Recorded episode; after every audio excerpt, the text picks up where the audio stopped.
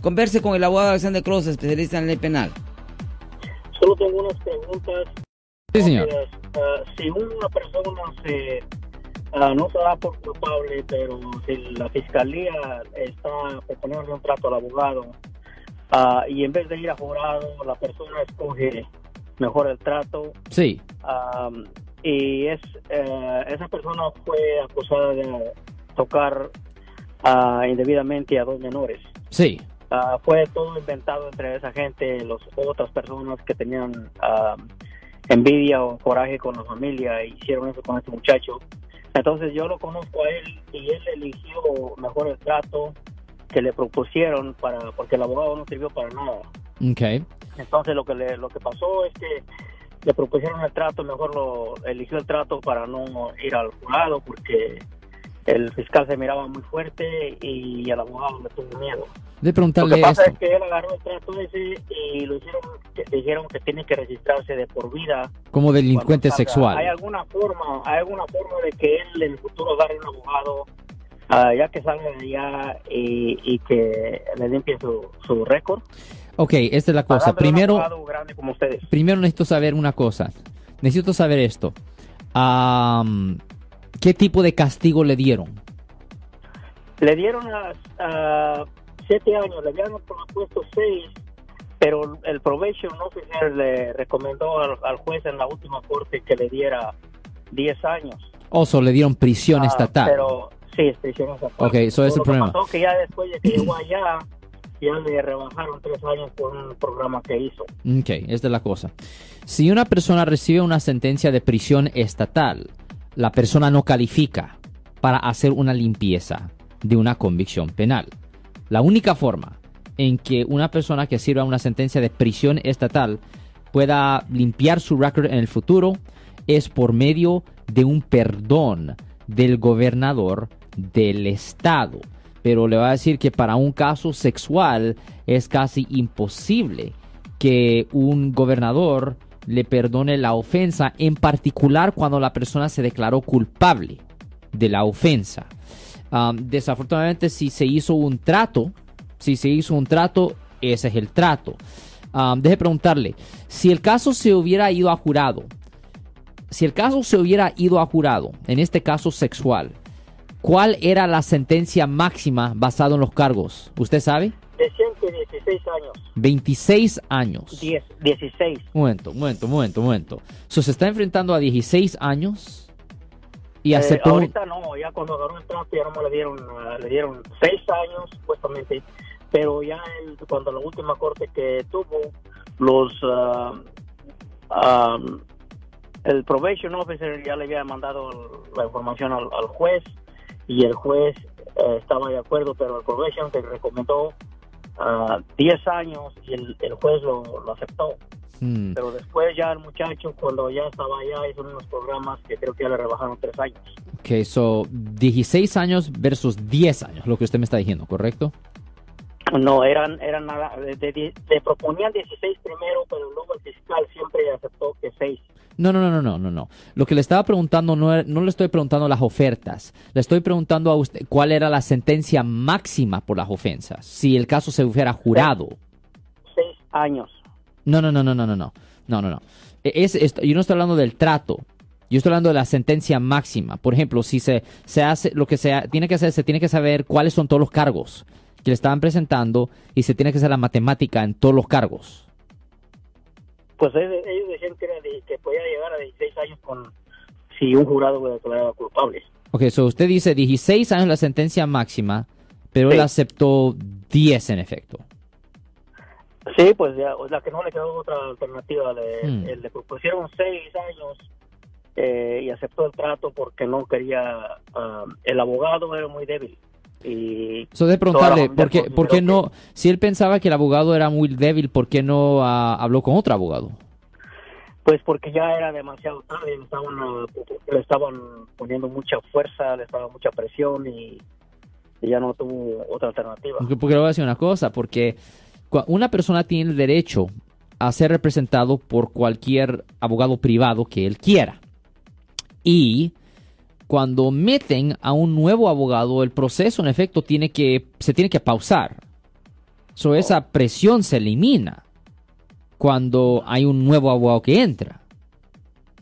Entonces ahora no hay forma de... Tiene una apelación, el muchacho tiene, una, una tiene derecho a una apelación. Uh, esa, esa apelación que se puede pelear con esa apelación. Well, apelación, si la persona se declaró culpable, generalmente no puede apelar su caso. La única cosa que puede hacer, um, pero eh, la única cosa que puede hacer es que puede hacer una petición a la corte para ver si él puede retractar su declaración de culpable. Porque le voy a decir una cosa, cuando una persona se declara culpable, niega su derecho de apelar su caso. Apelación es cuando el caso se maneja de nuevo desde el principio.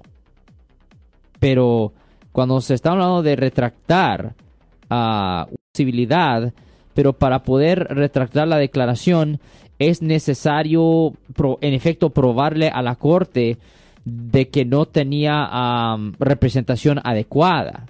Y de lo, de lo, que usted sabe, ¿cuántos años de experiencia tenía el, el abogado en este caso?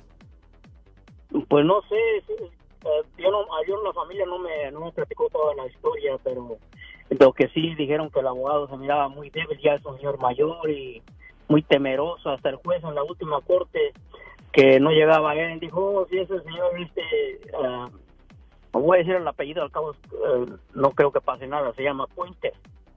Y dijo, ah, ah. no, uh, ese va a durar cinco, cinco minutos que va a llegar, va a durar cinco horas. Sí, ya, yo, yo, ya. Ya, ya, ya sé de, de ya, yo, yo sé de quién, yo sé quién es esa, yo, yo sé quién es ese abogado, ya, yo, yo lo conozco a él, yo sé quién es él.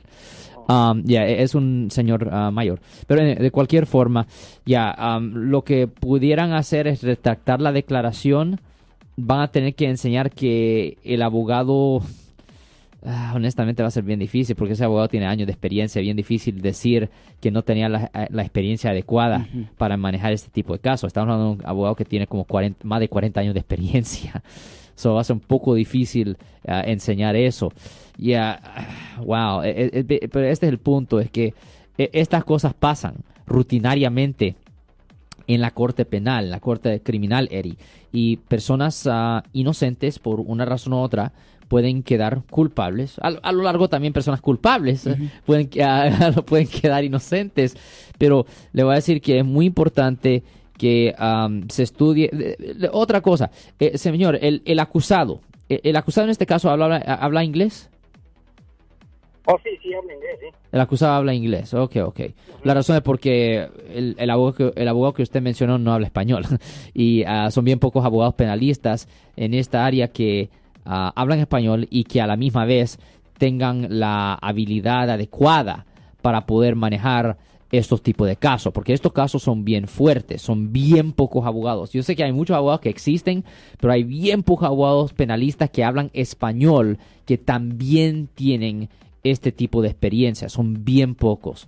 Um, pero en este caso el señor hablaba eh, inglés o no era necesario posiblemente agarrar un abogado que hablaba español. Pero a, este punto le voy a decir que si él hizo un trato con la fiscalía, um, en mi opinión no creo que hay mucho que se pueda hacer honestamente es porque lo que, lo que pasa es que él no, no dijo yo soy culpable. Ya dijo no me opongo. Dijo, no, él dijo, sí, dijo, o sea que él dijo, uh, no contest. Ya, no contest es no me opongo, yo entiendo. No me opongo, oh. una persona está diciendo que está aceptando, uh, está aceptando un castigo sin admitir culpabilidad, pero eso no cambia, e, eso no cambia la situación. Él aceptó el castigo se hizo el trato con la idea de que con la idea de que no quería tomar el riesgo de que se fuera a jurado. Ahora, obviamente hay, hay otras cosas que posiblemente usted no sabe, pero ¿usted tiene idea de lo que estaba ahí en la evidencia? No había evidencia grande, no había hecho eso fuerte, son cosas que una, unas familias de ellos que eran como ah, conocidos, lo, les dijeron que una, una niña les había dicho que le había tocado los pampis. Que porque le voy a decir una cosa, y obviamente yo no puedo juzgar porque yo no sé nada del caso, yo no he escuchado nada de evidencia, yo no he visto nada de evidencia en persona. Pero una cosa que pasa también es esto.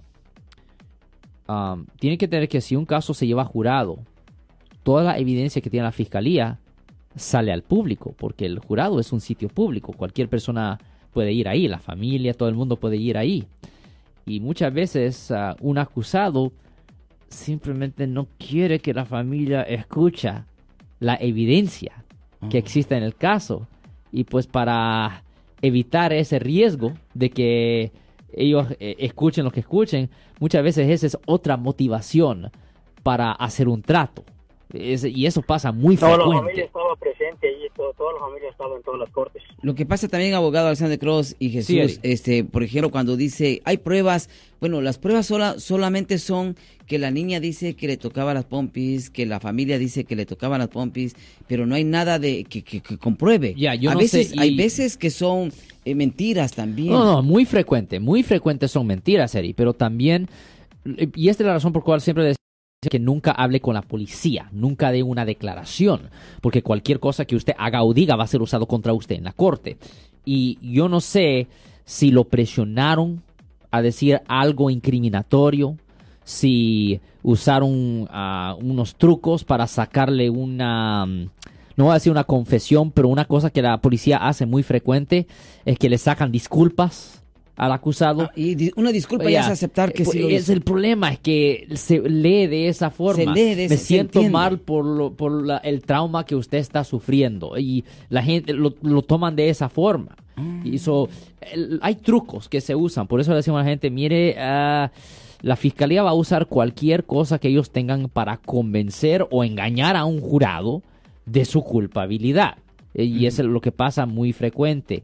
Obviamente me gustaría saber más detalles de este caso, pero le voy a decir que am, a este punto, porque él ya hizo un trato con la fiscalía, si él no puede enseñar algo de prueba de que el abogado era incompetente, ah, Oiga, abogado, no pero- oiga, ser- abogado. ¿Sí, ¿qué va a decir? Así como los trucos que usa la policía dentro de las cárceles, como por ejemplo a un preso que, mira, ahí está preso el Eri Monterroso, ¿Oh, sí? eh, si tú le sacas eh, algo eh, de, de lo que él hizo, pues te vamos a considerar y te vamos a, reducir a ti. eso pasa muy Ahora, frecuente. Eso pasa dentro de la cárcel. ¿Y qué, qué tal si también fuera, afuera, eh, la gente, los vecinos, pues le saquen una confesión a la familia que, que supuestamente fue abusada con tocarle a, la, a tocar a la niña y resulta que entre plática y plática digan, no, pues este, la verdad, la verdad, la niña después dijo que eran mentiras. Ya, y si eso pasa, obviamente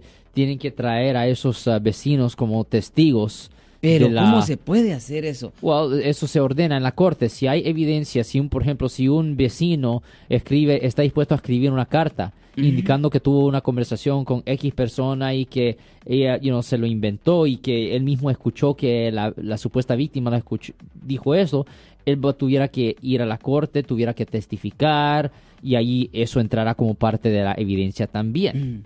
Ok, perfecto. Bueno, mi estimado Jesús, muchísimas gracias. Muchas gracias por su programa y lo, lo felicito porque sí es un programa que sirve mucho a la comunidad. Muchas gracias a usted, señor. Muchas gracias a usted. Y si usted tiene cualquier otra pregunta, cualquier otra pregunta con respecto a un caso penal, en particular el, este caso sexual, definitivamente llámenos aquí mismo al 408-546-7222. Yo soy el abogado Alexander Cross. Nosotros somos abogados de defensa criminal. Right. Le ayudamos a las personas que han sido arrestadas y acusadas por haber cometido delitos. Si alguien en su familia o si un amigo suyo ha sido arrestado o acusado, llámanos para hacer una cita gratis. Llámenos para hacer una cita.